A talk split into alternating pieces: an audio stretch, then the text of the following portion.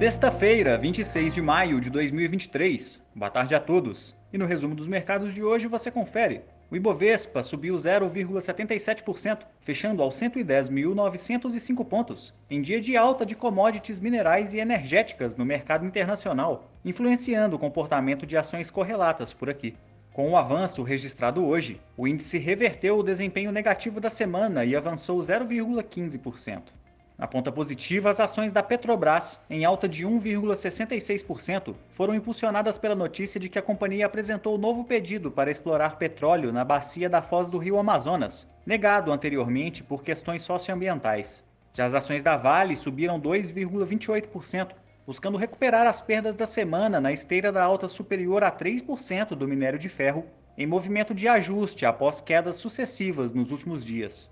O dólar à vista, às 17 horas, estava cotado a R$ 4,99, em queda de 0,96%. No exterior, as bolsas asiáticas fecharam em alta, com investidores aguardando divulgação dos lucros industriais da China, que saem na virada do dia. Por lá, o índice Xangai Composto subiu 0,35% e no Japão, o índice Nikkei fechou em alta de 0,37%. Os mercados europeus encerraram em alta, impulsionados pelas vendas no varejo do Reino Unido, que subiram 0,5% em abril ante março, resultado que superou as expectativas do mercado.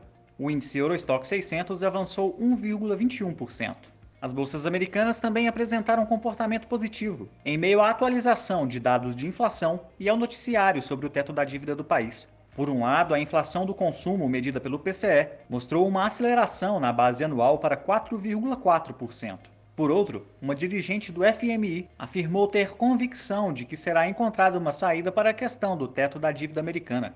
O Nasdaq subiu 2,19%, o S&P 500 avançou 1,30% e o Dow Jones encerrou em alta de 1%.